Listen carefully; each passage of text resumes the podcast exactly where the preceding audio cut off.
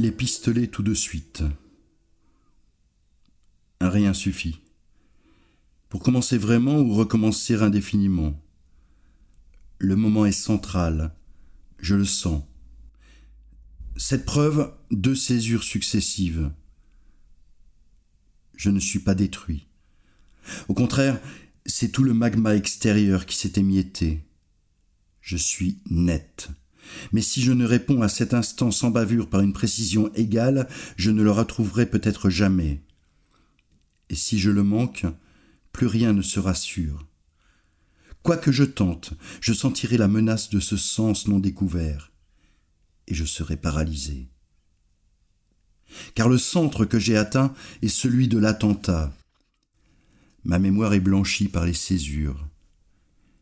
Mais je me rappelle au moins ceci qu'entre le livre, le corps d'une part, et le savoir de l'autre, la lutte est sans partage. L'un des deux doit se soumettre absolument.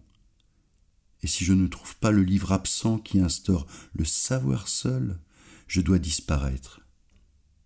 Il faut donc une rigueur extrême dans ma démarche. La moindre défaillance, et je tomberai au corps. Cette démarche se fera en remontant de ce que je sais à ce que la césure omet encore. Émergent les pistolets tout de suite. Mentionnés dans le nucléus même, et à nouveau en passant. Mais peut-être n'ai-je rien dit jamais en passant. Peut-être n'y a-t-il pas de hasard, chaque élément de l'origine devant une fois se révéler nécessaire. Si elle a emporté les pistolets, c'est pour parer à ce corps qui emporte, et parer à son éventuelle explosion. Ma rigueur est récompensée. La première césure aussi est franchie. La mémoire restaurée. La défaillance peu probable. Aussitôt qu'explosé, le corps s'est dérobé dans la césure. Cela, conformément à sa tactique, d'abolir ce qu'il allait révéler, ainsi sans doute le corps et la forme, puisque j'enquêtais sur les deux ensemble, sont-ils un attentat Et terrible, la dévoration du savoir. Mais si, lorsque le corps apparaît vraiment, il explose, il dérobe ce que j'allais voir, cette vue est encore plus insoutenable. Donc, le corps et le livre ne sont que l'attentat visible sous lequel se cache l'invisible. Là est le centre. Alors surgissent les pistolets pour mettre fin tout de suite à la chose horrible apparue. Explosion a donc un double sens. Mais ici, même ma rigueur est impuissante. Pourquoi une seconde césure? Pourquoi le corps se saisit-il même des armes qui le détruisent afin de se manifester? Je ne me rends pas. Oh non, je ne me rends pas. D'abord, la rigueur va jusqu'à ce point si le corps se réitère dans la parade contre lui, c'est que l'attentat est dans cette parade, dans la mort même. Je l'éprouverai. Là cesse la rigueur. Or qu'est-ce qui commence là où elle finit? L'égarement, qui participe du corps, que je retournerai contre lui en employant sa propre tactique.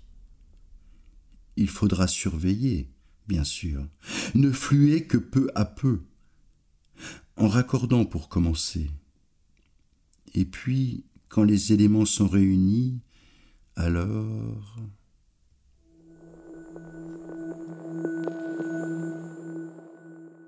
Le corps. Encore le corps? Record. C'est peu dire. D'ailleurs, je ne dis rien. Record pourtant d'incongruité, fanfaronnade poussée à des limites excessives, de se montrer à impotence, avec l'air que, en ce qui le concerne, c'est tout le contraire, alors que cette impotence est aussi bien la sienne qu'à moi. Au fond, sans moi, il n'existe pas. Il peut seulement prendre ma place et proliférer, et c'est en train de venir d'une minute à l'autre. J'attends. Il n'y a rien entre ce qui fut et le corps, qui n'est pas encore. Il n'y a pas eu de césure.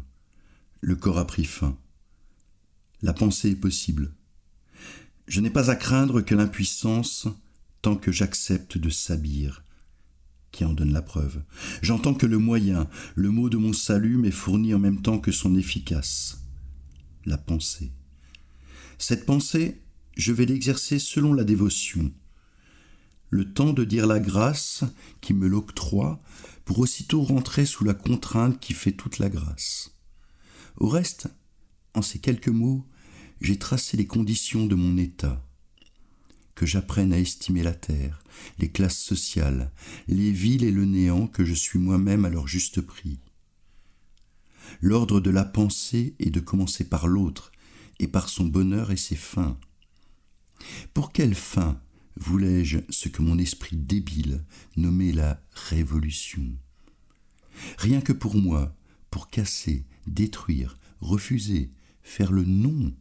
Mais du petit cachot où je me trouvais logé, dans ma petitesse de ciron, je croyais vouloir l'avancement de la classe déshéritée, et non seulement cette illusion constituait toute ma dignité, mais elle me laissait ignorer mon amour-propre.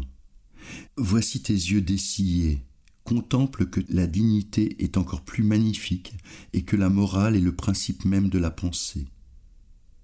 Une bouche sans appel profère ton devoir, la vraie révolution est celle qui apporte un bien réel aux misérables, ouais.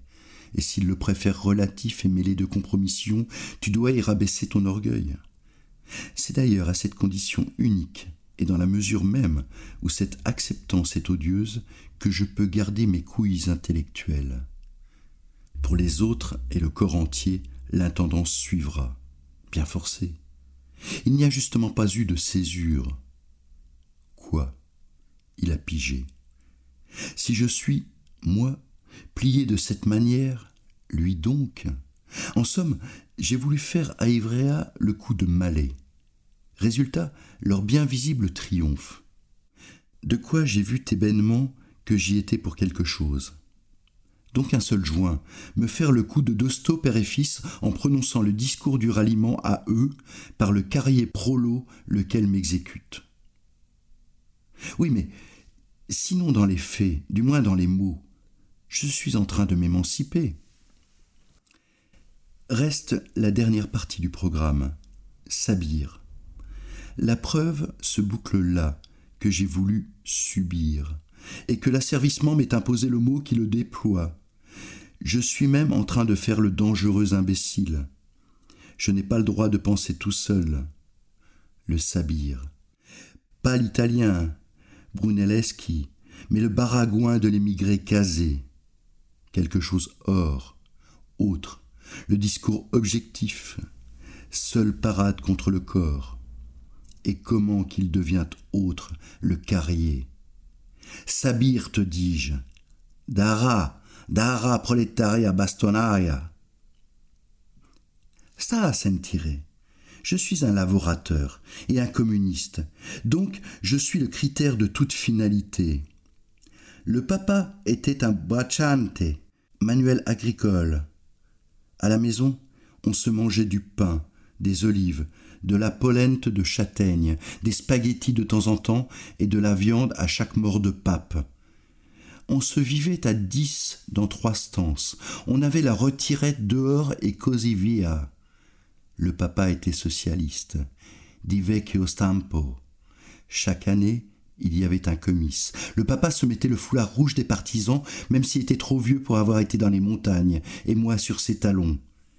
Il faisait des discours, chantait l'Internazionale, et le lendemain, on reprenait à manger de la polente de châtaigne. Orbene, j'ai appris maçon. Le voilà maçon à présent je suis venu ici. Les Suisses, c'est une jante dégoûtante, des racistes, des Lausannois, mais ils n'ont plus de maçons. Alors je me gagne bien la vie. J'envoie des sous à la mère parce que le pauvre papa est mort et j'aurai ce que j'ai droit pour le fils qui apprend technicien. Je ne dis pas que la vie soit rose. Je suis sur les chantiers du matin au soir et la femme travaille dans les maisons autrui. Mais sta a sentire supposition que les capitalistes se soient appropriés les lois, surmontent leurs contradictions et font un ordre, une seule usine harmonieuse. Sabir. Le verbe sabir n'a pas de première personne. Finito donc avec les crises et le gaspillage et la pollution. Et par la grâce de la science, ils règlent la population, ils font manger les Siciliens, ils nous régalent de très bons salaires, et ils ne nous font plus aller sur les chantiers les jours de pluie. La révolution est économisée. Calma. Amico mio. C'est moi l'ouvrier, le communiste, le critérium. Je sais ce qui est à objecter. Que les patrons restent les patrons, et così via. D'abord, qu'est-ce que ça m'importe? Si j'ai une villa, et que le patron a quatre villas, et que je ne vais pas sur les chantiers les jours de pluie, qu'est-ce que ça m'importe? À toute façon, il ne peut pas les habiter les quatre ensemble. Toi, tu tapes des pieds parce que tu ne lanceras jamais de grenades sur les palais d'hiver. Mais pour moi-même, la révolution, c'est vivre comme il faut. Si je le peux, sans bombe à main, d'autant mieux.